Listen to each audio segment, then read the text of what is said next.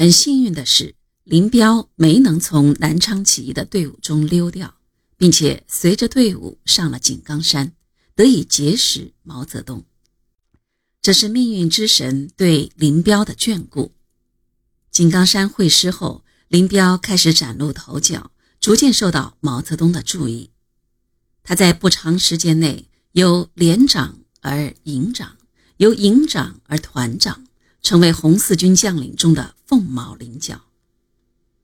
一九二八年五月下旬，工农革命军缩编为第二十八、第二十九、第三十一、第三十二团，取消师的番号，军直辖团。这时，林彪升任第二十八团第一营营长。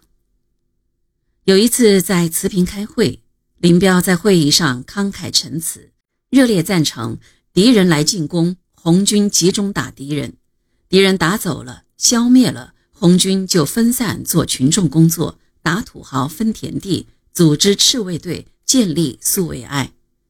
红军就是要同群众一起红。毛泽东那时还不认识林彪，兴奋地问陈毅：“这是哪个？”陈毅告诉他：“这是第二十八团一营营长林彪，树林子里三只虎。”时隔不久，毛泽东、陈毅在团长王尔琢陪同下来看望一营官兵。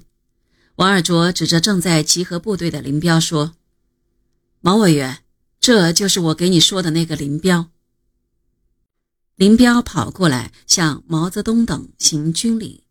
毛泽东问林彪：“你有多大岁数了？”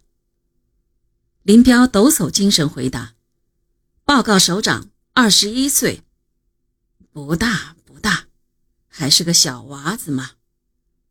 毛泽东顿了一下，又问：“你带得了这一个营的兵吗？”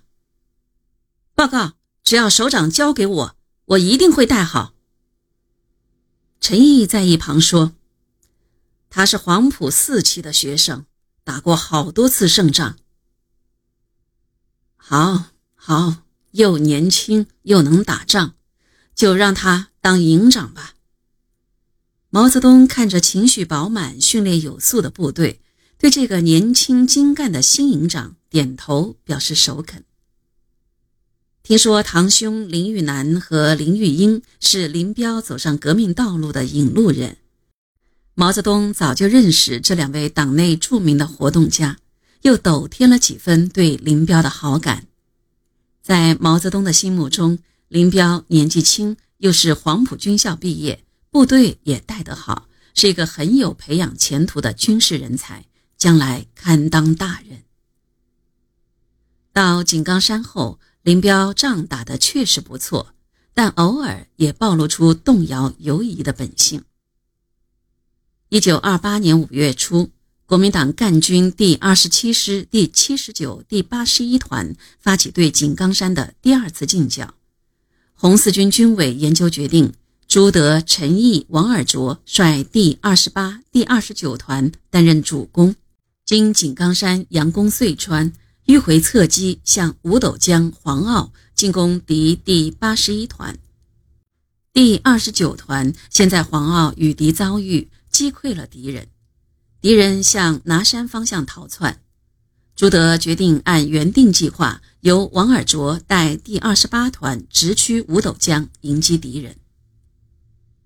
五斗江位于遂川的西北部，距离井冈山二十五公里，四周山峦起伏，林木繁茂，地形复杂。第二十八团的部队赶到五斗江后，团部和一营住在墟镇上的一个祠堂里。次日凌晨。敌第八十一团团长周体仁率其主力两个营由拿山推进到南坑，分两路扑向五斗江。来犯的敌人已经占据五斗江北侧的制高点长冈山，情况很危急。团长王尔琢命令林彪带一营出发，强攻制高点。林彪下令二连担任正面攻击，一三连配合作战，从左右两侧围攻。凭借雨雾向长冈山隐蔽接近，攻占长冈山。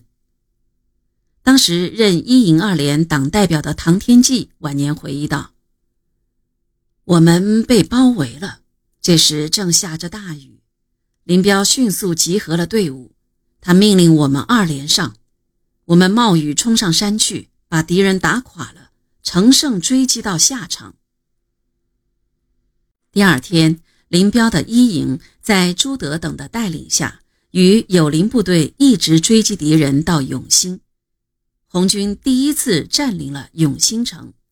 这也是林彪到井冈山后打的第一仗。